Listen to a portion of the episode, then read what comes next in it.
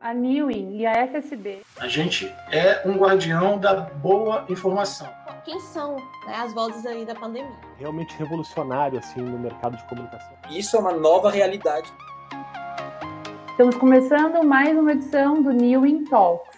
Olá, eu sou Isabela Boixá, gerente de marketing da Newin, empresa de tecnologia que aplica a inteligência artificial à transformação de negócios por meio de plataformas de monitoramento e inteligência. No dia 7 de maio, a Newin e a FSB, maior agência de comunicação da América Latina, lançaram uma plataforma aberta e gratuita com uma visão completa sobre a repercussão do coronavírus nas redes sociais. O dashboard Covid-19 é atualizado diariamente com os principais dados sobre saúde, economia, política e outros assuntos bem comentados nas redes. Hoje reunimos representantes das duas empresas para compartilhar informações sobre o processo de criação e construção do dashboard e trazer um olhar crítico e de análise para quais insights podemos tirar da ferramenta e da situação atual. vou apresentar os nossos convidados. A gente está com o Fábio Rios, diretor de vendas e marketing da Newin. Ahmed Clyde, ele é PO, Product Owner da, Newin. Luciano Pires, diretor da FSB Inteligência. Caterine Ângelo, coordenadora de BI na FSB Inteligência. Obrigada a todos pela participação. Eu fiz algumas perguntas direcionadas aos convidados, eu vou começar com a primeira, para o Fábio, que é para explicar um pouco para a gente, Fábio, contar como começou essa parceria de NIL e FSB e também em qual contexto que nasceu o projeto do Dashboard. Tá legal. Obrigado, Isabela. Obrigado a pela oportunidade de poder trazer um pouco mais desse projeto tão instigante, assim, tão provocador que foi na construção. É, a gente vinha falando um pouco aí no backstage a questão de coabitar a inteligência artificial com a inteligência natural, né? Então tem uma série de, de elementos que fazem desse projeto ser realmente algo muito uh, uh, uh, realmente revolucionário assim no mercado de comunicação. Acho que ele é um marco bem importante sobre aquilo que é possível fazer, né? Quando se, juntam aí uh, uh, expertises tão complementares como foi o caso aqui. E isso me traz o resgate para justamente explicar um pouco como que começou essa parceria, né? Na realidade, a gente entende que essa parceria ela foi aí uh, muito, ela foi firmada a partir das inquietações das duas empresas em conseguir construir coisas mais relevantes para o mercado de comunicação. Né? Então, a FSB, por um lado, poxa, uma agência que dispensa apresentação, né, o maior player da América Latina, com brilhantes contas, uma trajetória fantástica, e fazendo as suas inúmeras atividades, mas com a percepção de que tecnologia poderia impulsionar mais. E, por outro lado, a Newin, uma empresa de tecnologia, onde direciona essas competências, né, e, e, e, muitas delas baseadas em inteligência artificial, também para o mercado de comunicação, querendo uh, identificar mais problemas, né, mais contextos que ela pudesse aplicar as tecnologias, validar testes né, de hipóteses sobre aquilo que a tecnologia consegue contribuir para a comunicação. No momento que esses dois players acabam se conhecendo, né, as primeiras conversas já levaram a gente desafiar o status quo. Né? Então, isso acho que provocou demais assim inúmeras uh, uh, oportunidades que a gente vem trabalhando em conjunto. E, e naturalmente que o dashboard do Covid-19 ele acaba sendo um projeto que uh, brinda demais essa relação, né? pelo fato de que a gente consegue trazer uma contribuição uh, entendemos que extremamente rica, né, para conseguir analisar o cenário do que a gente vem vivendo, né, do ponto de vista social, mas com todas as demais, uh, todos os demais transbordos que esse problema traz para a sociedade brasileira, é uma iniciativa que ela traz essa inteligência embarcada numa tecnologia, mas unindo justamente o que eu trouxe no início, ou seja, unindo o melhor desses dois mundos, da inteligência artificial de um lado e a inteligência natural do outro para uma, uma contribuição que hoje está pública, inclusive disponível para a sociedade conseguir observar, entender como que uh, as pessoas estão lidando com o momento que a gente vive.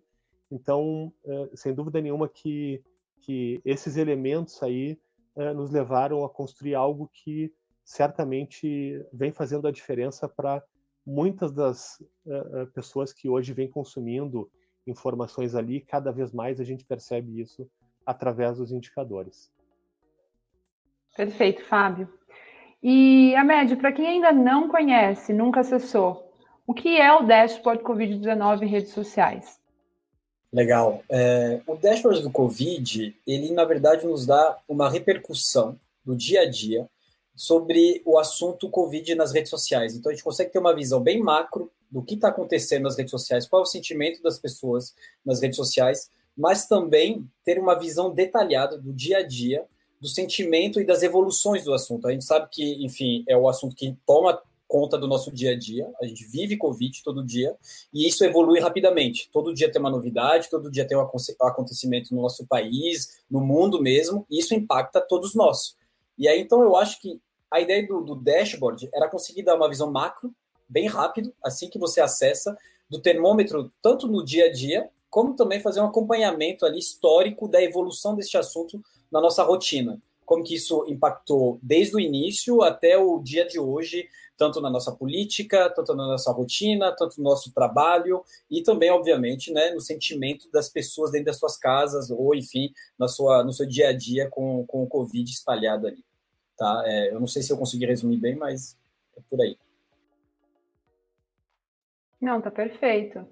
E Fábio, é, quando foi criado o dashboard, para quem vocês pensaram? Para que, quem ele era destinado, né? E quais as principais utilidades que você enxerga nele? Bacana, Isa. O ponto principal do dashboard, que eu acho que é, nos, nos, impulsionou muito para a construção dele, é, é, o fato de que a gente se depara, né, em todos os temas, de uma maneira geral, com muita informação que é falsa, né, as chamadas fake news isso gera um desserviço absurdo para a sociedade. No momento onde a gente tem, onde a gente enfrenta talvez o maior problema né, que qualquer uma das pessoas que está viva no planeta Terra possa ter enfrentado, né, de uh, obrigar-se a ficar em casa com risco iminente de ser contaminado por um vírus que a gente ainda pouco conhece e que vem levado aí uh, uh, dezenas de pessoas, dezenas de milhares de pessoas à morte pelo mundo, no Brasil, infelizmente, a situação não é diferente. Sem dúvida que a gente entende que o dashboard ele consegue contribuir para trazer informações com curadoria, informações que possuem uh, um, conjunto grande de observação e de maneira isenta para trazer o retrato do que a população e o que as informações que a gente identifica que tratam do tema acabam uh, uh, compartilhando né, nos seus mais diversos canais. Então, quando a gente construiu o dashboard, a nossa intenção era justamente conseguir trazer de maneira muito amigável as informações que podem auxiliar as pessoas a formarem opinião sobre o que está acontecendo, né? Assim, é uma ferramenta que ela, ela é extremamente simples, porém altamente complexa naquilo que a gente construiu para conseguir disponibilizar de maneira fácil e amigável para todo mundo consultar e conseguir entender o que está acontecendo lá, mas de maneira muito rápida a gente consegue entender justamente como os principais formadores de opinião, os principais influenciadores e a, e a repercussão efetiva da opinião pública em relação ao tema, o que, essas pessoas vêm fazendo e como elas vêm lidando com essa situação. Né? Então, a gente vê, inclusive no Brasil, uma polarização muito grande, talvez até aliando um contexto político né, que acaba fazendo parte aí das, dos últimos anos de discussão do Brasil, não está sendo diferente na pandemia e certamente o dashboard ele consegue oferecer um conjunto de funcionalidades que procura levar maior isenção para essas informações, fazendo com que as pessoas possam ir diretamente ao ponto daquilo que precisam conhecer ou entender de opiniões diversas sobre o contexto, mas isentas, né, abstraídas ali do risco da fake news, para conseguir uh, realmente entender o contexto e poder ter a sua própria opinião em relação àquilo que está acontecendo. Então, entendo que justamente esse apanhado ele leva um, uma prestação de serviço que de fato é muito nobre para a sociedade no momento que a gente vem vivendo. Sim, e como você falou, muito simples, mas complexo em sua construção, né? E falando na construção dele, a médio, quais sistemas foram usados para dar vida a esse dashboard? Por que, que ele é complexo em sua execução? Sim, pegando bem esse gancho do, do Fábio, né, sobre a responsabilidade do dashboard, a gente tentou unir o melhor dos produtos que a Newin tem e juntar a isso também uma camada de inteligência humana. O que, que, eu, que, que eu quero dizer por isso? A gente usou o melhor de cada recurso que a Newin dispõe na empresa. O Newin Social é disparadamente para a gente o nosso produto de monitoramento de redes sociais, onde todas, na verdade, todas as regras de monitoramento, todas as regras de classificações, todos os termos que a gente coloca dentro do dashboard foram captados, classificados dentro do sistema do social. E a gente acabou transferindo, né, todos esses dados usando um outro time, usando uma outra tecnologia que a gente tem, que é o nosso produto New Analytics, onde a gente também dispôs ali do melhor deste produto, que é o quê? A apresentação dos dados. Como o Fábio até falou, ele é simples, porque teve todo um trabalho de querer re, refinar o dado, apresentá-lo de forma muito visível, muito visual, perdão, muito visual para todos, assim que você pode bater o olho e ter um termômetro rápido. Então a gente uniu o melhor do New Social, que tem a capacidade de monitoramento altíssimo, estamos falando em média ali, pessoal, de mais ou menos 600 mil posts ao dia, que são monitorado, tratado, classificado, extraído todos os dias, tá? E depois são entregados, são enviados, né, de forma automática para dentro de um sistema que chama New Analytics, que a gente teve que adaptá-lo também, porque, enfim, nada no Covid é normal, nada é simples, a gente teve que se adaptar em tudo. A gente teve que adaptá-lo para deixá-lo público. E aí veio também o outro desafio de deixar de forma rápida um dashboard que possa ser público, acessível e que possa ser divulgado em qualquer sistema, né? Que é o caso, por exemplo, de ter o próprio dashboard dentro do Newin, do site da Newin, do site do, do FSB, público para todos poderem usar. E por fim, eu acho que, apesar de não ser tecnologia, mas eu acho que talvez é a melhor tecnologia, é a tecnologia humana, tá? É, que é o refinamento de um time de inteligência, a parceria da FSB é, nesse projeto entra muito no como a gente conta essa história, né? de forma resumida todo dia, né? E aí veio toda essa camada de inteligência. A gente preferiu ali, pessoal, é, deixar na mão de quem entende melhor isso. E aí a gente transferiu toda a parte de camada de inteligência, é, resumo das informações com o time da FSB Inteligência. Perfeito, a gente vai abordar essa questão um pouco também da parte da, da camada aí de, de, de inteligência da FSB, Antes, eu queria saber um pouco do Fábio sobre o formato é, que a gente utilizou para esse dashboard, né, que foi escolhido. Esse formato de dashboard, de visão em dashboard, ele pode ser replicável para qualquer cenário, Fábio? Sem dúvida, Isa. Na realidade, a maneira como a gente construiu a solução é, é, e como a Med recém explicou, né, ela é impulsionada por tecnologias desenvolvidas pela Newin, e aí são duas principais que estão por trás aqui. A gente está falando do social, que carrega uma série de funcionalidade, olhando para inúmeras redes sociais e extraindo uh, conhecimento dessas redes sociais com uma série de, uh, de ferramentas que conseguem uh, buscar exatamente aquilo que é relevante dentro desses contextos, né? utilizando inteligência artificial também, inúmeras outras técnicas de mineração de texto, para conseguir buscar o conteúdo que pode ser relevante. E quando a gente joga isso para o Analytics, que tem o objetivo de, de tornar essa informação amigável para consumo, favorecendo o consumo do tomador de decisão, do usuário que vai formar a sua opinião ali, a gente a gente uh, uh, consegue maximizar essa experiência.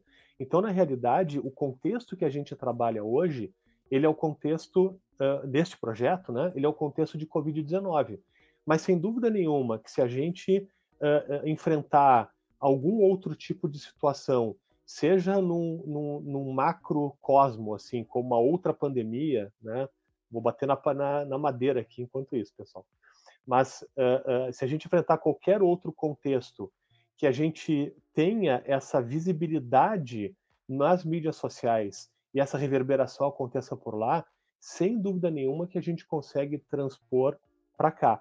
Por outro lado, se a gente pensar no microcosmo, e aí microcosmo eu estou realmente reduzindo aqui para falar, por exemplo, da, da dinâmica de relacionamento das marcas para com seus públicos-alvo, a gente também consegue fazer soluções muito interessantes que vão ao encontro de também extrair conhecimento daquela, da, da, daquilo que a gente uh, consegue captar a partir das mídias sociais, trazer sentido para isso a partir de todas as tecnologias que ajudam no favorecimento, na organização dessas informações e a aplicação na camada de analytics para exibir aquilo que pode ser mais relevante para uma marca entender o que está acontecendo. Então, esse mesmo fluxo que foi construído aqui, sem falar na camada de inteligência, né, que o Ahmed ressaltou, mas que em seguida certamente o Luciano e a Caterine vão falar um pouquinho mais, mas uh, uh, a gente consegue então dar vazão aí para outros uh, cenários também, e na realidade é o que a Nime vem fazendo aí nos últimos anos,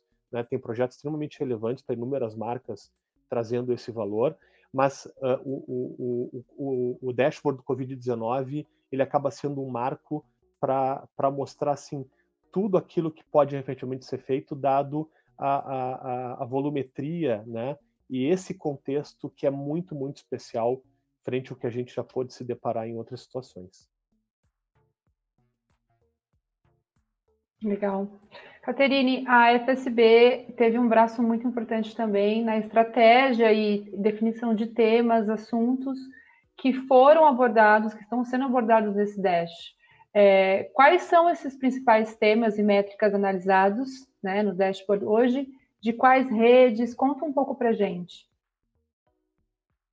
Oi, Isabela. Oi, pessoal. É, bom, o trabalho que a gente fez para estruturar o dashboard em termos de temática, ele é muito fruto de um outro trabalho que a gente já vinha fazendo desde março. Nós temos uma, uma produção diária com um reporte sobre Covid-19, onde a gente traz ali o que, que é destaque no mundo, né, na imprensa, e já trazia também o que era destaque nas redes sociais juntamente com a e a gente traz esse dashboard para otimizar também o nosso trabalho, para otimizar também a nossa visão. As temáticas é, foram definidas com base no que a gente vinha vendo da, da, que vinha acontecendo na epidemia. E principalmente, a gente consegue ajustar essas temáticas ao longo do tempo. Então, o dashboard ele foi todo preparado e o painel do New in Social, como a Med falou, ele foi todo estruturado para que a gente consiga incluir novas temáticas e tirar aquelas temáticas que já estão ali decadentes. Então, para você ter uma ideia, as nossas métricas principais são frequência, viralidade e engajamento. Então, a gente não só avalia aquilo que teve maior volume, mas aquilo também que teve maior possibilidade de engajamento, que conseguiu realmente fazer com que o, te... com que o internauta interagisse. A gente avalia a frequência, então, quem está realmente ali dedicado a falar sobre a pandemia, porque a gente sabe que dentro das redes sociais a gente tem os influenciadores pontuais, aquele que fala alguma coisa num dia, ele bomba bastante, mas fica restrito àquele dia. Com o Dash do Covid, a gente consegue diluir essa representação desse influenciador pontual e a gente consegue avaliar realmente quem são né, as vozes aí da pandemia. E os, os temas que a gente avalia, os assuntos que a gente consegue ver dentro do dashboard, eles são vários, assim. Eu acho que a maior riqueza e o maior ponto desse dashboard é exatamente isso a gente não se foca apenas no assunto do dia ou no assunto que foi mais, que foi mais relevante, mas a gente tem algumas caixinhas temáticas, como a questão das medidas de enfrentamento, que aborda não só o isolamento social, mas também os medicamentos utilizados, a questão da higiene, a produção de máscaras, que é algo que vem sendo bem discutido dentro das redes sociais, né? A gente tem bastante tutorial de como produzir máscara, bastante tutorial sobre como lavar as mãos, tudo isso é abordado dentro do dashboard. Além disso, a gente avalia a questão da saúde, então, quais são as medidas que o Ministério da Saúde vem tomando, as medidas que cada Secretaria de Saúde vem tomando. A gente consegue ver esse extrato filtrando ali direto no painel. É, nós conseguimos entender quais são as discussões que são mais politizadas, o tanto que as pessoas estão falando sobre emprego, renda, e também ter uma visão de como estão as marcas, né? A gente sabe que a pandemia de Covid-19 ela é um grande desafio para as marcas, tanto de se permanecerem no mercado, aí vendo do ponto de vista econômico, como também de reposicionamento de imagem. Ninguém, ninguém pode continuar fazendo comunicação como fazia antes de fevereiro. As pessoas precisaram mudar. e também aspectos da economia. Além disso, a gente tem um, um, grande retrato aí sobre as sensações do internauta brasileiro nas redes sociais, o que, que eles estão exprimindo. A gente sabe que as redes sociais é um grande local de desabafo das pessoas, e a gente consegue mensurar isso por meio da classificação automática, né? Por meio do treinamento de máquina que a gente fez ali dentro do social. Então, a gente identifica se o clima está mais de indignação, se está mais para tristeza, para medo, para saudade, tudo isso a gente consegue avaliar. E mais do que isso, a gente consegue ver o que está associado a cada um desses sentimentos. Porque, de repente, o que está gerando indignação não é a mesma coisa que está gerando um sentimento de desânimo um sentimento de alegria. A gente consegue destrinchar tudo isso. E vai muito, Isabela e pessoal, vai muito do que a pessoa quer saber.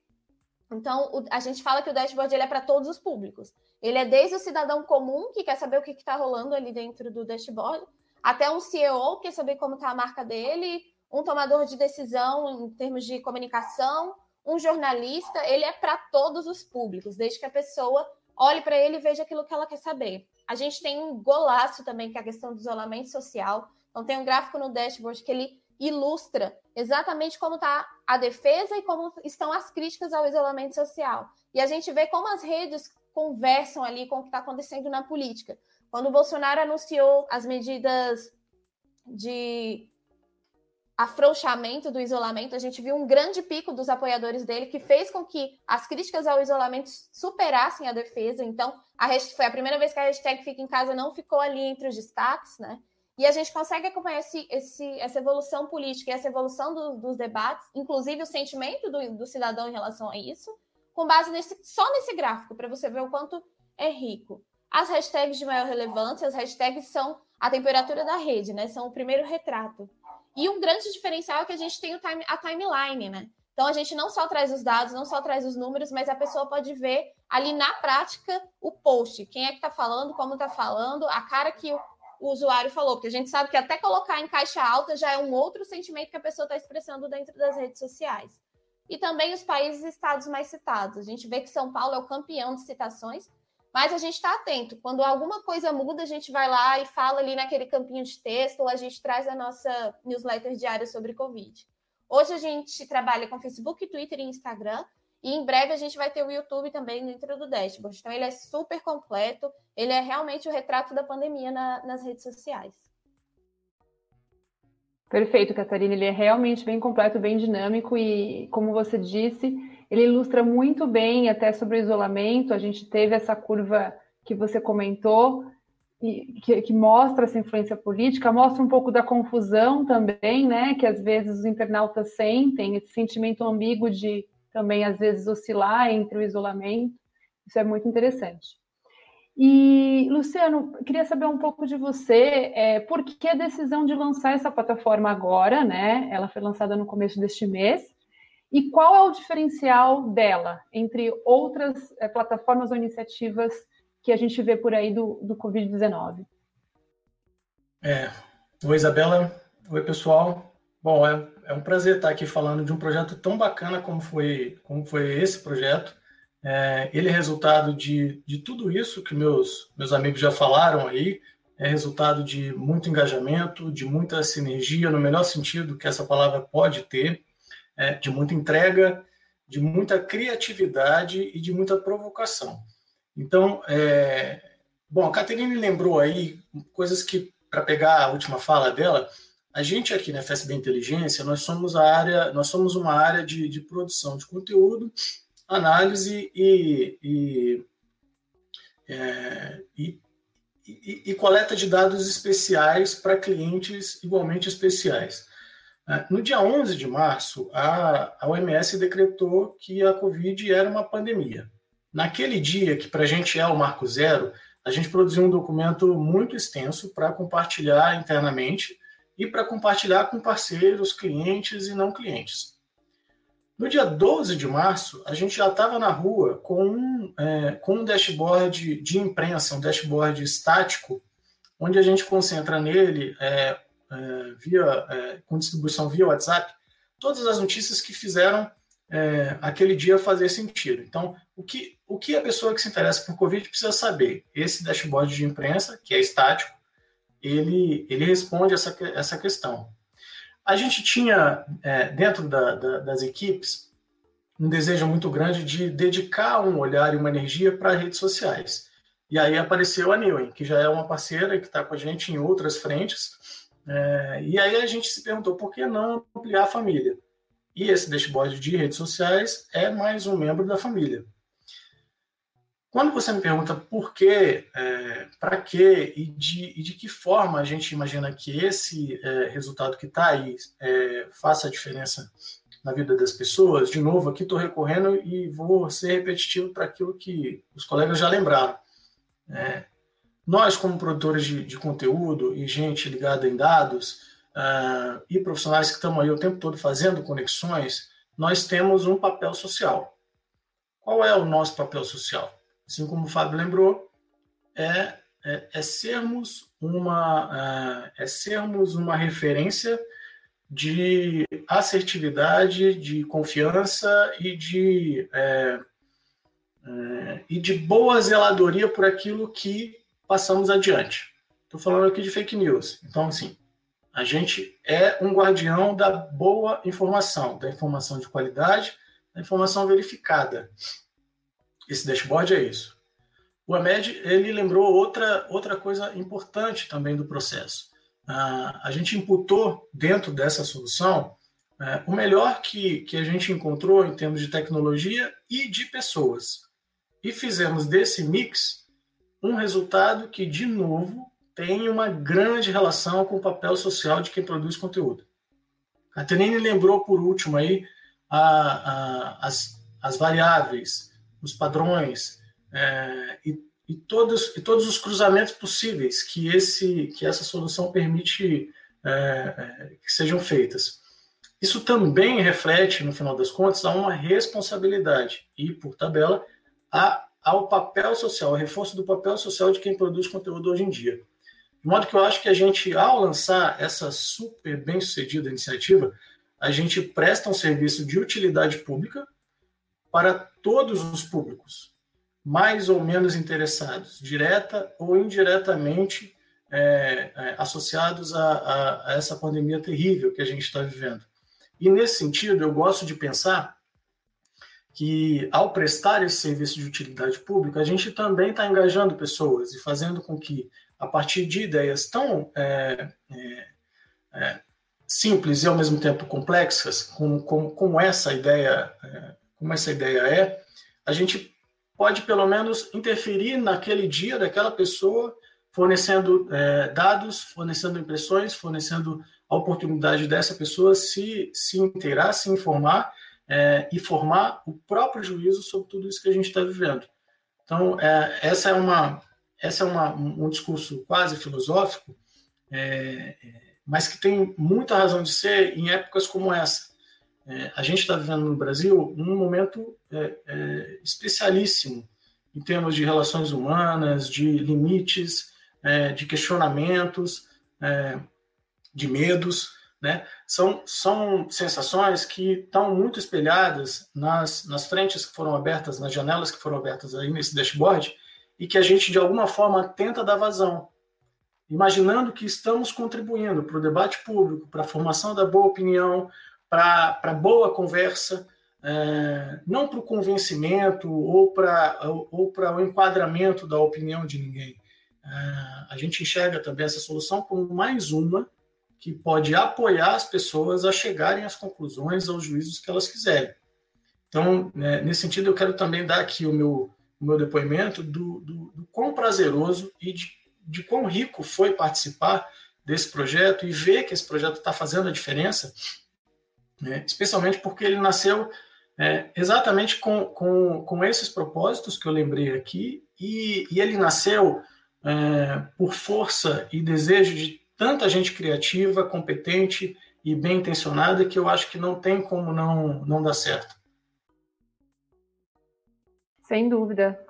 E contribuindo até para a empatia, né, Luciano? É, que a gente tem ao ver as sensações, como você viu, retratadas ali, que são coisas que a gente às vezes não percebe no dia a dia, mas quando você vê o Dash, você vê essas coisas destacadas, você até tem essa questão da empatia envolvida.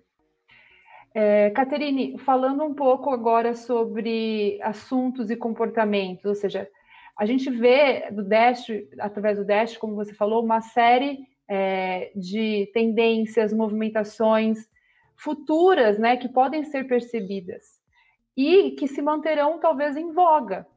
O que, que você acha sobre isso? Quais assuntos e comportamentos se manterão, continuarão, na sua opinião? Bom, é bem isso mesmo que você falou, Isabela. O, pelo dashboard, né, eu acho que um, uma grande questão dele é que ele tem uma função muito preditiva e validadora daquilo que vai ser notícia e daquilo que já é notícia hoje, né? Então, as redes sociais, elas já vinham se, se tornando a pauta, né? Elas já traziam a pauta daquilo que ia se destacar, principalmente o Twitter. Então, a gente sabe que um assunto que é trending topic no Twitter, ele vai ser manchete, né? no, nas, tanto no noticiário online quanto naquilo que é TV, no que é rádio. Então a gente tem um cross de mídia muito forte aí. E eu acho que algumas das coisas que a gente mais vê que se destaca é a questão do reposicionamento das marcas, e aí por uma questão de sobrevivência, a migração e a consolidação dos influenciadores nas temáticas de governo e de, de políticas públicas. Então a gente vê diversos influenciadores aí que ficavam presos no seu, nos seus nichos, seja de moda, seja de música, seja de entretenimento, se tornando importantes vozes quando a gente está falando de políticas públicas, e isso com certeza veio para ficar.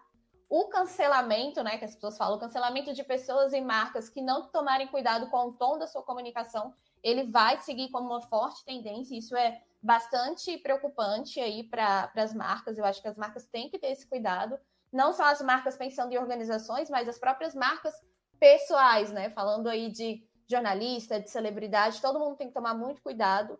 É, a gente vê também o papel dos diretores, dos presidentes e dos CEOs dentro das redes sociais ou fora delas, mas o que influencia, a gente tem vários casos aí de pessoas que foram felizes ou infelizes em suas declarações, e isso teve um impacto relevante para a marca.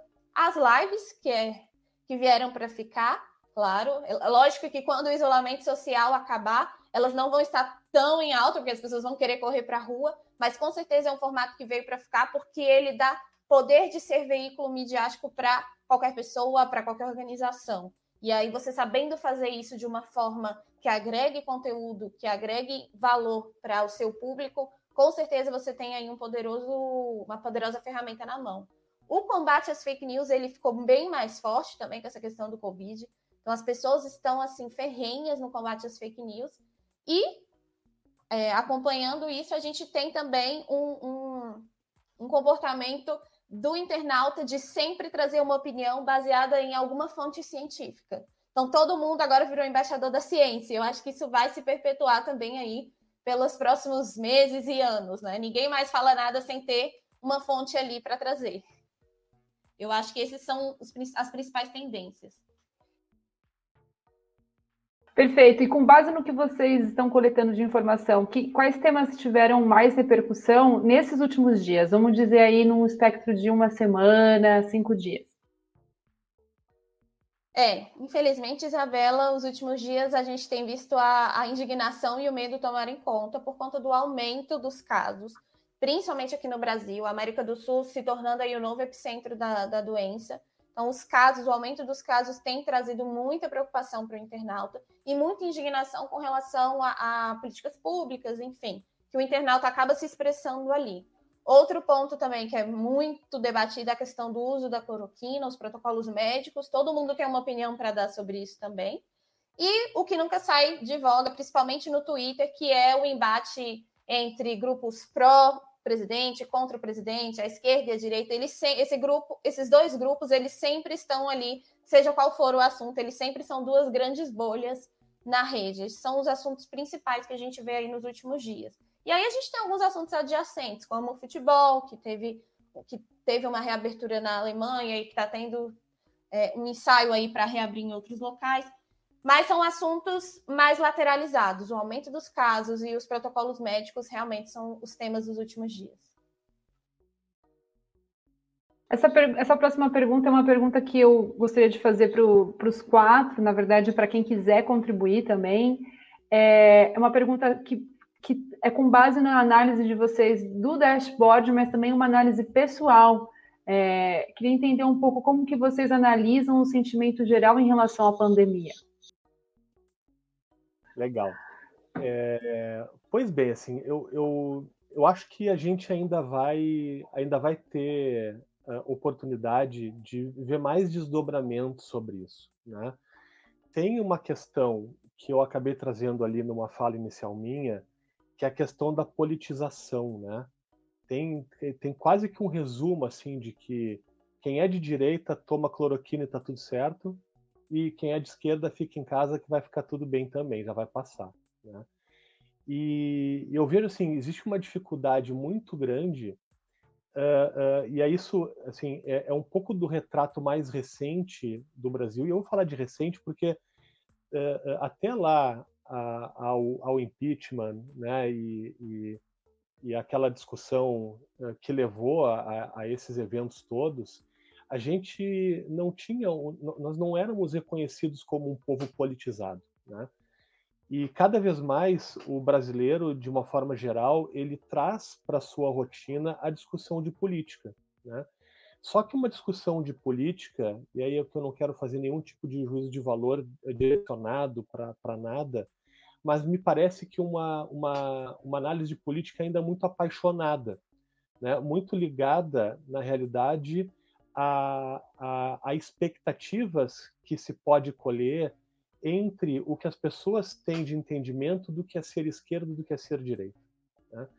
E é interessante porque a gente vê que isso acaba mudando de tempos em tempos. Assim, o, o Fernando Henrique, por exemplo, foi nosso presidente durante dois mandatos. Ele, ele foi um cara assim já extremamente reconhecido uh, pela direita e, e, e, de repente ele virou um super cara de esquerda. Isso vem mudando a cada a cada ciclo de depoimentos que ele vem fazendo ou citações que ele acaba sendo lembrado, isso nos gera, de fato, assim, uma, um reflexo na pandemia que a gente consegue ver características muito similares, né? Então, isso que a Caterine recém falou sobre uma preocupação que parece de fato que vem acontecendo e, e, e eu mesmo nas minhas interações pessoais vejo cada vez mais as pessoas procurando uh, trazer ciência nas suas opiniões, né? Mas eu acredito que isso uh, é uma, talvez seja uma uma tendência, né? Uh, ainda em estágio inicial, ainda em estágio embrionário, que eu tenho muita expectativa que possa tomar proporções maiores, né? Porque a gente ainda vê, por outro lado, pessoas que ficaram naquela história de esquerda e direita, né, de cloroquina fica em casa, sem trazer um diálogo para conseguir encontrar um caminho do meio que talvez seja o mandatório para nossa situação. A gente sabe que não existe forma de uh, seguir em casa sem uma economia sustentando essa, essa permanência. Né? Assim como a gente sabe também que não é possível ficar em casa porque inúmeras das atividades ligadas à nossa matriz econômica elas são eminentemente uh, executadas na rua. Então, não, não, não, não tem como essas coisas uh, acontecerem de maneira uh, ou, ou 8 ou 80, né, ou 0 ou 1. Isso não é binário. Né? Precisa existir uma, uma, uma isenção para isso. E um pouco do que eu percebo assim dos nossos políticos que deveriam ter uma maturidade maior para lidar com essa situação, a gente não consegue ver no âmbito geral uh, uh, essa, esse, esse senso mais uh, razoável de conseguir entender como isso deve acontecer e trazer um discurso com um plano de ação bem comunicado, e isso eu não vi ainda acontecer, de que ninguém trouxe um plano uh, efetivo de, de, todas as iniciativas públicas que aconteceram até agora, um plano que possa uh, ser claro para a população do que, que nós vamos fazer e por quanto tempo, em quais condições, para que a população possa efetivamente se engajar. Então a gente tem, no, no, no âmbito geral, assim, uma, um, um, conjunto de opiniões que acabam sendo construídas a partir dos formadores daqueles contextos, né, ou daqueles, daqueles clusters sociais, e sem uma grande palavra ou uma palavra mais uh, sensata para um direcionamento que todos poderiam talvez seguir, né? Um, um, líder que pudesse trazer isso. Então eu acho que é, isso isso retrata uh, bastante o momento que a gente vem vivendo e eu entendo que isso não pode ficar assim. A gente vai precisar encontrar um caminho do meio para isso, né? A não ser que a cura apareça hoje. Né? Como a gente não tem expectativa e, e, e a ciência não tem expectativa de uma cura tão imediata, somente o diálogo para construir uma estrada mais uh, uh, firme, mais sólida, para que a gente possa ter as pessoas engajadas. E talvez, de alguma forma, se a gente conseguisse também apoiar na, na desbipolarização dessa avaliação, né? ou pelo menos extraindo essa, esse lado esquerda e direita da narrativa, talvez a gente conseguisse também ter um diálogo um pouco melhor. Então, é, é, é um pouco da, da, percepção que eu venho, venho tendo aí. Sim, sem dúvida. Alguém quer complementar? É, eu acho que a rede ela é muito nervosa. Ela funciona como uma válvula de escape. E é muito isso do que o Fábio falou. A gente tem uma dualidade muito forte ali. Eu vejo uma notícia de que as pessoas estão perdendo o emprego, é, eu ouço alguém me liga dizendo que perdeu o emprego, eu vejo as pessoas passando necessidades, então eu vou lá para o Twitter e jogo hashtag Brasil não pode parar, falo que as pessoas estão loucas, que, que as pessoas só se preocupam com ficar em casa porque elas podem, e aí eu brigo com outro e jogo a culpa no outro grupo. De repente eu vejo os casos escalonarem, vejo pessoas morrendo, eu vou lá e jogo a hashtag fica em casa, jogo, chamo as pessoas de genocida e falo que está todo mundo errado, que tem que ficar todo mundo em casa. Então, assim, a gente não vê muito uma coerência, né? É, e as pessoas vão se freando. Então, quando eu estou ali defendendo Fica em Casa e vem as notícias de desemprego, eu paro de publicar um pouco. Quando eu defendo o Brasil não pode parar e vem as notícias das mortes, aí eu paro um pouco também. E assim vai. As pessoas elas estão ainda muito perdidas com o que, que elas vão defender ou não, porque a gente não sabe o que vai acontecer amanhã. A gente não sabe o quanto essa curva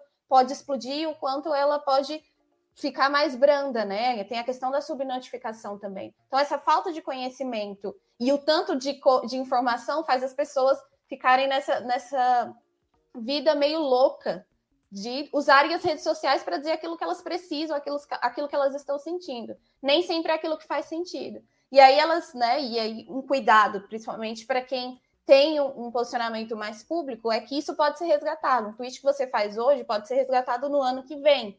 Então, cabe aí as pessoas que têm maior maturidade em termos de não maturidade, mas as pessoas que têm maior responsabilidade, né, dentro das redes sociais ou dentro do, do setor público também, tomarem cuidado com aquilo que elas publicam. Isso, com certeza, isso pode ser ressuscitado daqui para frente ou em, em algum momento. E como a gente não conhece o futuro, a gente não quer ser responsabilizado nem pela quebra da economia, nem pela morte de, de um monte de gente, né? Eu acho que a gente tem que parar com esse momento de ficar um brigando com o outro, porque tá indo, na verdade, tudo pro buraco. É, bem observado, Caterine. E aí, quando a gente vê, acho que a questão também, quando a gente vê figuras públicas e líderes entrando nesse debate e, reagindo dessa maneira que você descreveu, aí que gera mais confusão ainda, né? Eles, é, acho que uma preservação pessoal nesse sentido da figura pública é interessante mesmo, se faz necessário. Voltando um pouco para a parte mais técnica do dashboard, é, Ahmed, queria saber um pouco de você, é, contar, contar aqui para a gente, de que maneira o sistema busca e classifica as postagens para a gente obter gráficos como o do isolamento social, que foi um das, dos quais a Caterina apontou, onde a gente consegue de fato fazer um comparativo de pessoas contra e a favor ao isolamento. Perfeito. Antes disso, eu quero até complementar a pergunta anterior, tá, Isa? Só para dar um, um detalhe importante que a gente, a gente eu acho que todo mundo tem opiniões pessoais, né, sobre a, a pandemia e que, o que tem acontecido, mas tem um ponto bem interessante que eu acho que eu quero eu, complementar, que é, primeiro, ninguém está preparado para uma pandemia. Tanto é que a, o ponto todo é quem está reagindo melhor a uma situação dessa, né? É como você reage a uma situação que você nunca está preparado. E o segundo ponto é o quanto a tecnologia tem apoiado bastante também as empresas, é, as corporações, é, a gente falou de live aqui, a gente falou um pouco também é, de, de, de inter, se interar via outras, outros meios e a tecnologia ajudou bastante. Algumas empresas aprenderam na marra a ter que se adaptar, A gente está falando, todo mundo ali está falando de ficar em casa ou ir para a rua, mas no final do dia o home office está. Todo mundo aqui está da sua casa. E aí, como que você consegue se adaptar de forma muito rápida a uma nova rotina, que é um pouco o reflexo também que a gente teve que se adaptar rapidamente para construir esse dashboard, né? Então, assim, eu acho que isso é bem interessante, é, ver as empresas tendo que se adaptar, eu acho que isso vai ficar. É, nos Estados Unidos, a gente discutiu até sobre o mercado de imóveis de escritórios, por conta de é, empresas estão conseguindo agora entender que o home office pode funcionar e você pode performar da mesma forma. Então, isso é uma nova realidade também que está vindo aí e vem para ficar, porque ela impacta em economia, ela impacta em custo também, nesse sentido. E é, sobre a questão mesmo do, da opinião, e, e dando um pouco a minha, eu acho que assim, a imprensa nunca foi tão questionada no Brasil em todos os motivos. E ela nunca é tão importante numa situação dessa. Ela nunca foi tão importante para a gente é, ter conteúdo confiável, ter conteúdo reais. O, o Luciano falou de fake news é, e tudo mais. É, é, tão difícil em situações tão extremas que estamos ali. Ninguém está preparado para isso. É, onde você pode se apoiar para se informar melhor, né? E, e, aí o dashboard é um deles. É, o, o, conteúdo é, não dinâmico, mas que o Luciano comentou também pode ser um deles também. E, e, eu acho que é uma grande responsabilidade também para todos nós, né?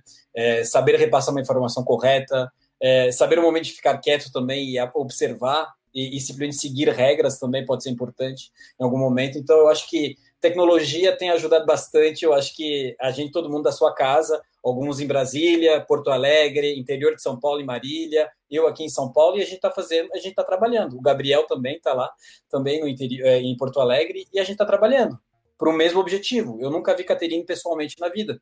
E a gente trabalhou todos os dias no dashboard do Covid, até o lançamento. É, então, eu acho que esse é um ponto positivo, positivo no sentido, bem, com bastante aspas, tá? Sobre é, essa nova rotina que, nos, que o Covid nos forçou a ter, né? É, eu acho interessante. E aí, entrando é, sobre a questão do isolamento, a favor do isolamento, ou contra o isolamento, é, eu acho que tem um ponto bem chave no sistema é, do dashboard, né, foi a configuração das informações. A gente perdeu tempo configurando informações para garantir uma extração de dado bem, digamos assim, que refletisse de fato a realidade do Brasil. A gente, a, a, do Brasil e do mundo, né? Mas o nosso foco é Brasil aqui. E, e eu lembro muito bem é, da Caterine falando sobre a importância da gente ser bem, bem preciso nas informações que a gente colocaria no dashboard e justificar cada ponto dele. Então a gente não tentou ali é, é, inventar alguma coisa que não existisse ou recriar a roda. Não, a gente queria simplesmente pegar um retrato real de quem era a favor e quem era contra o isolamento. E aí, para isso, a gente não queria usar robô de interpretação, machine learning, não. Quem está a favor, quem é contra. Então, e, o, o dado do, do, gráfico de, de, isolamento, né, de, de a favor ou contra isolamento, é baseado em mapeamento de hashtag que são a favor e contra. E aí o time de inteligência da, da FSB trouxe para a gente quais eram principalmente as hashtags que configuravam a favor e as hashtags que configuravam um contra. A gente poderia aliar isso, mais tecnologia, mais recurso de tecnologia para poder pegar interpretação de palavras. Como até a própria Caterine falou, falar em caixa alta alguma coisa já interpreta um sentimento ali. E a gente preferiu ali ser bem neutro e ser bem sincero assim na informação que está ali. Quem está a favor está sendo monitorado via uma hashtag, algumas hashtags, né, na verdade. Quem é contra tem algumas hashtags também. A gente tem uma lista ali de se eu não me engano, eu fui olhar na configuração de setup, são mais de 200 regras que a gente tem ali, pra, regras de sistema, tá, pessoal? Regras que foram parametrizados por pessoas, é, por, enfim, estudos vindo da FSB que tem um entendimento da situação, e a gente foi imputando essas, informa essas regras dentro do sistema, tá, Isabela? E disso, o, a nossa máquina, a, a parte computacional, processa isso, interpreta por hashtag quem está a favor e quem é contra. No caso específico, eu estou falando daquele gráfico que você apontou, tá? Só para deixar claro. Eu acho que é isso, assim. Mas é até um ponto importante também, Isa, só queria até complementar. Levamos cerca de uma semana e meia para configurar todas as regras de monitoramento de classificações. A gente uniu todo o time de operação de redes sociais da Newin, de inteligências da, da FSB, de tecnologia nossa, para ou adaptar o sistema ou preparar o sistema para garantir que todas as nossas classificações seriam as mais assertivas possíveis. Tá? É, isso foi um, um, um trabalho realmente, a, eu, eu, ia falar a quatro mãos, mas é, é mais de 12 mãos participaram dessa parte, é, e para conseguir garantir essa entrega. Tá? É, isso é um ponto bem importante nesse sentido.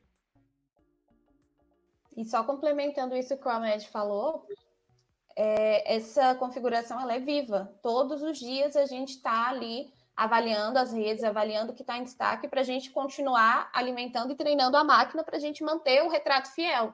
Então a gente segue avaliando. Hoje pode ter uma hashtag nova que entre e a gente vai lá e coloca no sistema para que a gente eu, não fique defasado eu acho que foi você que falou, Caterina, o Luciano, do, do, dashboard vivo. Ele é vivo até na sua configuração, na sua evolução. É, o pessoal acessa o sistema e toma a liberdade de adicionar novas informações, é, de, de pedir novos dados serem coletados de forma diferente.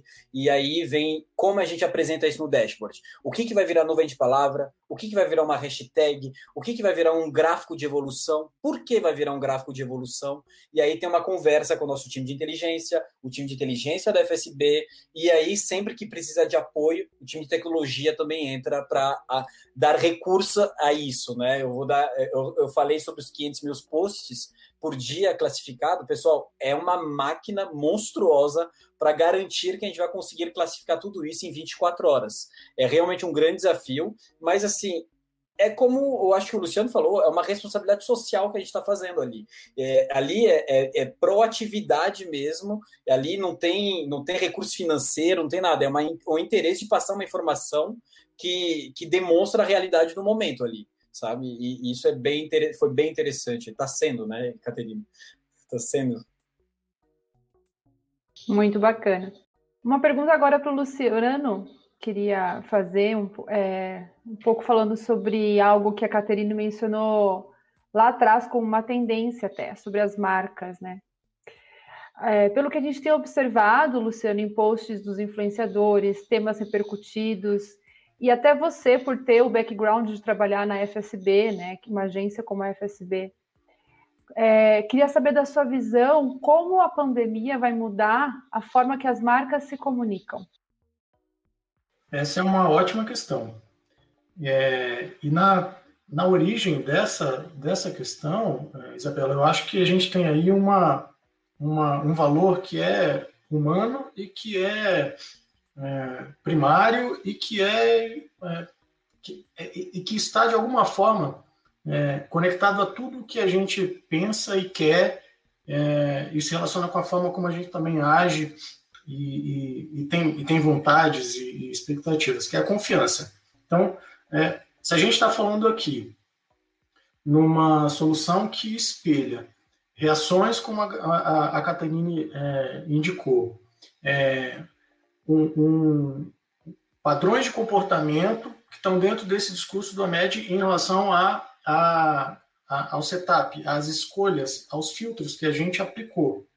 E se a gente junta isso ao fato daquilo que o, o, o Fábio lembrou tão bem, que é, é a questão dos extremos, em que hoje a gente está, infelizmente, é, metido, eu trago para essa minha resposta o conceito de confiança na medida em que ela é a, o motor que, que hoje é, move, é, move as, as marcas a manterem seus públicos, a sensibilizarem seus públicos, a cativarem seus públicos, mas também é, essa mesma confiança é o que move as marcas no sentido de é, amplificar novas vozes, novas posturas.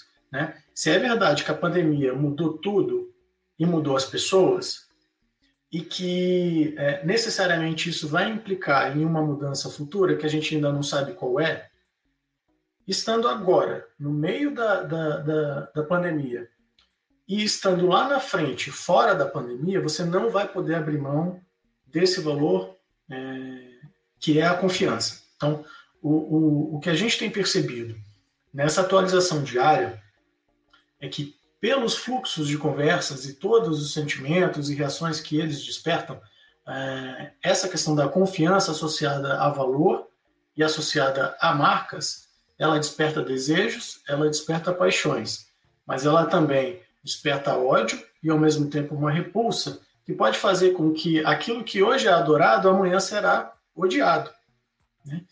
E, e, as redes são muito dinâmicas nesse, nesse sentido, e o propósito, para quem é, lida com conteúdo e dados em redes sociais, ele é mais aguçado ainda nessa direção, porque é, pode parecer, pode parecer é, pouca coisa, mas se você tem entre os públicos que hoje têm acesso a essa solução, estrategistas que pensam como é que eu preciso embalar o meu produto, como é que a minha marca precisa se comunicar com os meus públicos daqui em diante. Se ele dedicar meia hora do dia dele a, a, a fuçar o nosso dashboard, eu acho que ele vai ter bons insights para se tornar um, um profissional acima da média. Muito legal. Bom, Fábio, voltando nesse assunto aí de futurologia, né? A gente é, pode falar de demanda e de hábitos relacionados a produtos e serviços que estão se transformando com a pandemia. Né? O e-commerce, que tem aumentado muito por razões óbvias, delivery, os cursos à distância, né? o ensino EAD, que tem ganhado cada vez mais espaço e até é, é a origem de debate, né? Quais outras mudanças que a gente pode enxergar, que você enxerga, na sua opinião, sobre essas demandas e hábitos no futuro? Legal, Isa. Eu acho que essa é uma pergunta que está muita empresa se fazendo agora. Né? É, Para que a gente possa entender o novo normal, né? Essa, acho que essa, essa é uma boa hashtag para acompanhar também. Ela vem, ela vem trazendo insights interessantes. Mas é, essa questão do, do novo normal e a maneira como a, a sociedade vai se organizar no pós-pandemia, né? E, e, e, a gente ainda tem muito pouca informação sobre como será o pós-pandemia, né? Pós-pandemia ele será algo que a gente vai ter que se cuidar para sempre, né? Porque existe aí o, o risco do vírus permanecer por mais algum tempo e a gente ter que conviver com isso, né?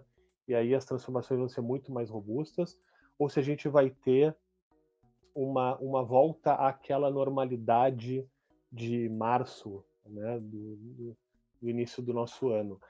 Uh, eu acho que independente de, do, do, do, que aconteceu, acho que tem coisas que estão já assim mudando demais, né? Acho que um primeiro paradigma que a gente uh, vem percebendo é, é, aquele de que se não for presencial uh, não tem mercado, né? Ou que se for, não, se for presencial acaba tendo uma menor adoção ou, ou uma, uma, uma, uma menor repercussão, enfim. Eu acho que a pandemia ela trouxe assim o fim desse bate-papo do presencial versus virtual, né?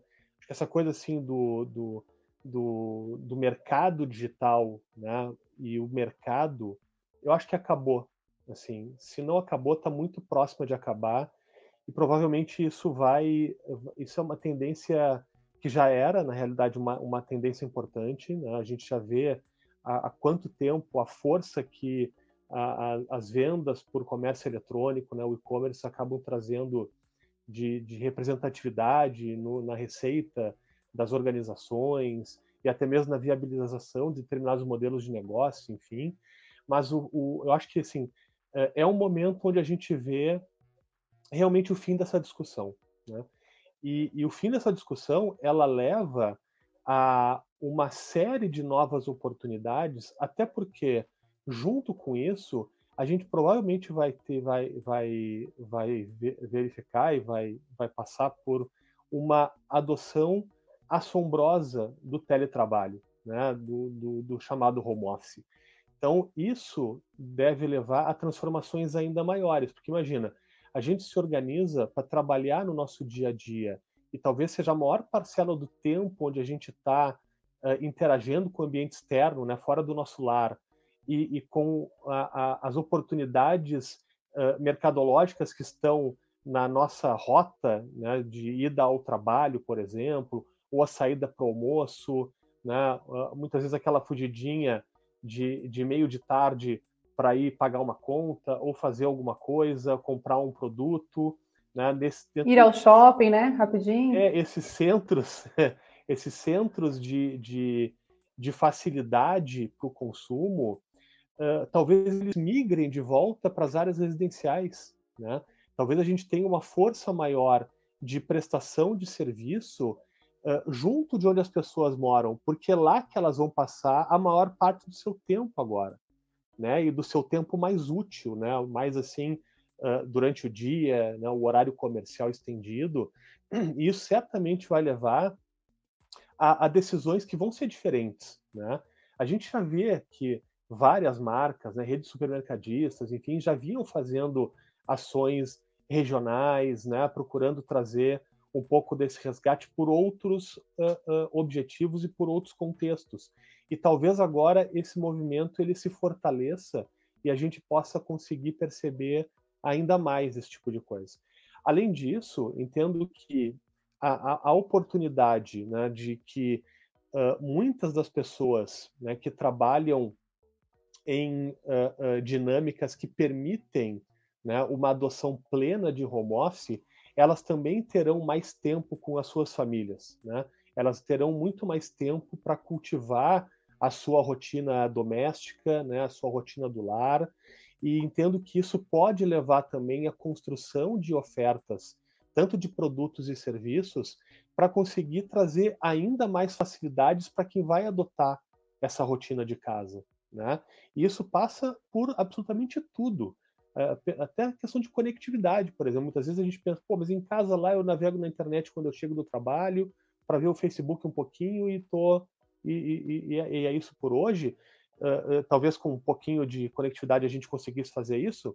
Uh, hoje não. Hoje eu preciso de uma banda extremamente agressiva, eu preciso de disponibilidade alta, porque eu vou passar o dia em conference call, em video call, e é a maneira como eu vou lidar com, com, com as rotinas, com, com o, o, meu novo trabalho, e, e, isso é, assim, é um pequeno exemplo, é um fragmento de todas as demais mudanças que essa questão da relação das pessoas com o seu, uh, uh, com a sua casa, né, certamente vai vai, uh, vai vai trazer de revolução também interessante para a gente observar.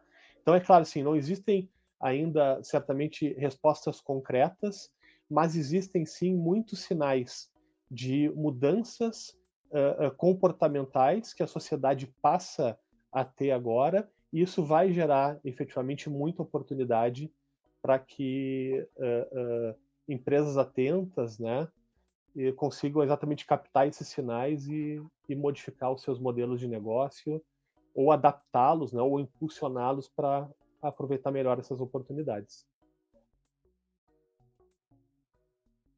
A gente está chegando ao fim do, do nosso podcast. Eu tenho aqui uma última pergunta voltada para o setor de comunicação como um todo, que eu gostaria de fazer para o Fábio e para o Luciano.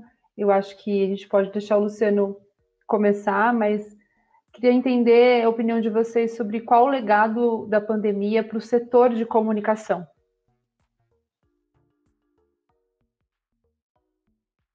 Bom, essa também é uma boa pergunta. Na verdade, a gente ainda está, a gente já está, a gente está num, processo que a gente não, não entende direito se se ele está na metade, se ele está no fim, né?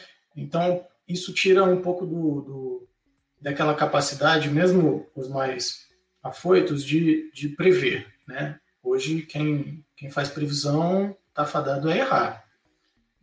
De qualquer maneira, é, entendo que, que passado esses dois meses aí de, de isolamento e as pessoas é, tendo ali é, cargas cada vez mais, mais pesadas de informação e conseguindo formar opinião sobre tudo que está acontecendo, é, é, nesse momento a gente tem uma capacidade melhor de, de produzir respostas, de é, até de arriscar algumas algumas previsões do que a gente tinha dois meses atrás. Pensando em comunicação, acho que essa pandemia mostra que a mudança de comportamento é, que, que a gente percebe hoje, causada pelo home office, causada pela, pelo trabalho é, colaborativo que o home office muitas vezes exige, né? É, as relações familiares, que hoje estão muito intensas por conta é, dessa, desse isolamento e, ao mesmo tempo, estão muito distantes, porque nem todos os membros da família estão podendo é, ficar juntos agora. É, o senso de coletividade, né? Qual é a, qual é a, a com certeza a, o, o, impacto que está sendo causado hoje na minha célula, na minha rede, ele é completamente diferente é, do impacto que está sendo causado em pessoas que, que não têm é, é, a estrutura familiar, a condição social que eu tenho, vocês têm, outras pessoas têm. Então, acho que é, em relação às desigualdades tipicamente brasileiras, essa pandemia também está tá servindo como um, um grandíssimo laboratório para que a comunicação se, se, se conecte de uma maneira, de uma maneira mais, é, mais humana, né? O que vai ficar de tudo isso, eu honestamente não sei dizer, mas eu, eu entendo que é, essas coisas que eu destaquei aqui, elas estão formando atualmente um, um novo caldo de cultura para que é, as marcas, as organizações, é, os governos, as, as celebridades é, e todo mundo que tem alguma relação com comunicação repense as ferramentas que utiliza, o timing que, que explora os públicos que atingem, é, e necessariamente vejo tudo isso, ainda que a gente tenha aí uma carga é, muito forte de polarização, como o Fábio bem lembrou, ah, vejo ah, um caldo muito favorável para que alguma coisa permaneça em, em termos de ah, aprendizado e seja convertido numa mudança de postura. Né? Então, eu sou um otimista, não acho que a gente vai, depois disso tudo, é, nos transformarmos por completo. Nem a comunicação, nem a economia, nem a política, nem, nenhuma, nenhuma área da nossa, da nossa vida. É, mas muitas mudanças que, que, estão sendo sedimentadas agora, elas vão ter reflexos lá na frente. Né? E eu entendo que esses reflexos eles vão ser muito, muito influenciados pela maneira como a gente está enxergando o mundo agora. Bacana. Acho que o Luciano já, já trouxe com muita perspicácia, né? Uh, uh, um, conjunto de elementos que a gente vai precisar observar com muito mais atenção para efetivamente entender o que fazer, né? Uh, eu gostaria de complementar assim o que o Luciano trouxe e, e, e talvez trazendo uma objetividade para um lado dessa moeda aí da, da mudança que a comunicação vai enfrentar é de que nesse momento, eh, acho que é o marco da, da atenção que o digital ganhou. Né? Ou seja, a importância da presença digital das marcas né? e a forma com que as marcas uh, uh, uh, se comunicam, e aí eu estou falando muito de conteúdo que essas marcas trazem, né? o senso de responsabilidade né, que essas marcas trazem com a, a sociedade de uma forma geral, eu acho que isso vem para ficar e por muito tempo.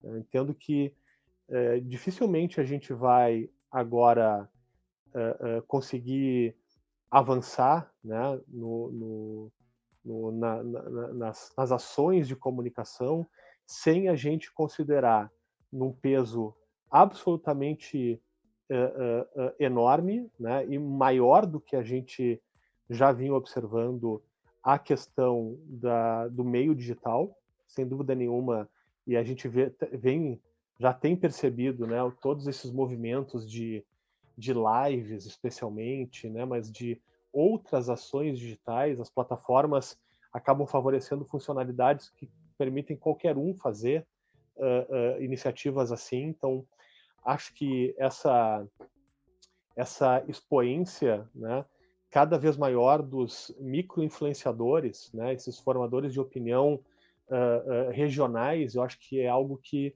a comunicação também vai ficar, vai precisar ficar muito mais atenta, né?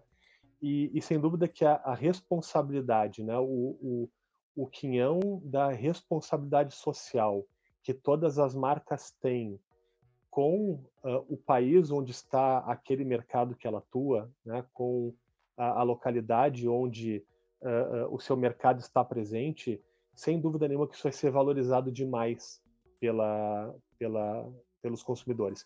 E não só as ações de, por exemplo, uma doação, como grandes marcas vêm fazendo, mas o fato de grandes marcas, né, ou marcas em geral, comunicarem de maneira correta, prestando um serviço para que a gente possa, no senso geral da população, formar opinião de maneira correta, né, ou a mais isenta possível, né, para não, não falar de, de, de opinião correta, porque isso, isso pode ter uma discussão longa, mas de ter isenção para trazer a, a, a, opinião né, sobre aquilo que está acontecendo e dizer como que ela pretende se colocar à disposição para ajudar, seja numa doação, como eu falei, ou seja na comunicação de uma mensagem positiva e, e, e, e que preste serviço para aquele momento, acho que isso já é algo que uh, uh, mexe demais com a maneira como as marcas vão precisar trabalhar cada vez mais. A gente já vinha percebendo isso, né, essa questão da responsabilidade social já é algo muito forte nas marcas há algum tempo, mas esse momento traz uma atenção absurda para esse elemento na composição dos atributos de valores da marca, enfim. E, e acho que isso é algo que não, não dá para a gente dispensar mais nas estratégias de comunicação das marcas. Perfeito, Fábio. Bom, pessoal, a gente chegou ao fim de mais um New In Talks. O dashboard está disponível em ambos sites, Newin e FSB nossos parceiros na criação do dashboard. Eu agradeço muito os convidados, Fábio, Luciano, Amed e Caterine. Bom, queria agradecer demais a participação, foi um prazer imenso não só poder ter participado dos bastidores do projeto, mas conseguir comunicar esse projeto agora a partir desse, dessa ferramenta do podcast, que sem dúvida nenhuma é mais uma das uh, uh, das ferramentas que a gente vai certamente cada vez mais uh, conviver aí no, no, no pós-pandemia, né? E, e, é mais uma das mudanças que estão ligadas aqui a tudo que a gente falou aqui. Mas agradeço demais a participação, acho que foi muito rico e espero que a gente possa uh, continuar desenvolvendo projetos tão brilhantes quanto esse aí junto com a FSB. Bom, eu quero agradecer também aí o convite. É, espero que quem esteja aí ouvindo a gente também tenha gostado. É, como o Fábio disse, foi uma experiência muito legal e eu me sinto um privilegiado por ter conhecido pessoas tão capazes, tão bacanas é, e tão idealistas. É, e desejo a todos aí uma, uma ótima jornada e, e queria, é, queria voltar mais vezes, porque foi muito legal. Bom, pessoal, obrigado aí pelo, pela parceria, pela ajuda. Foi um projeto muito legal de ser feito, de, que continua sendo feito. Agradecer aí ao, a MED pelas lutas do dia a dia, Luciano, Fábio pelo apoio e convidar todo mundo a acessar o dashboard de redes sociais, hein, gente? Temos aí dois links, um da NIL e um da FSB. Acessem, vejam, tirem todas as suas conclusões. Lá tem um campo de pesquisa para quem quiser fazer buscas mais específicas. E vejam que está muito legal. Obrigada, gente. Obrigado, pessoal. É, eu acho que assim, a Newin tem como essência solucionar problemas no mercado por meio da tecnologia. E você unir isso a uma grande empresa de comunicação que quer fazer diferente, quer fazer ino quer inovar nesse mercado, é, foi fantástico. Acho que o dashboard do Covid demonstrou que a gente consegue unir forças é, de diversos setores e entregar projetos tão maravilhosos como esse ali. E, e, agradecer a parceria de todos, o dia a dia, os estresses também que, que, que esse projeto pode ter gerado, mas eu acho que agora a gente está rindo disso, está feliz e eu espero que continue assim, por mais projetos desse, deste nível. Obrigado, pessoal.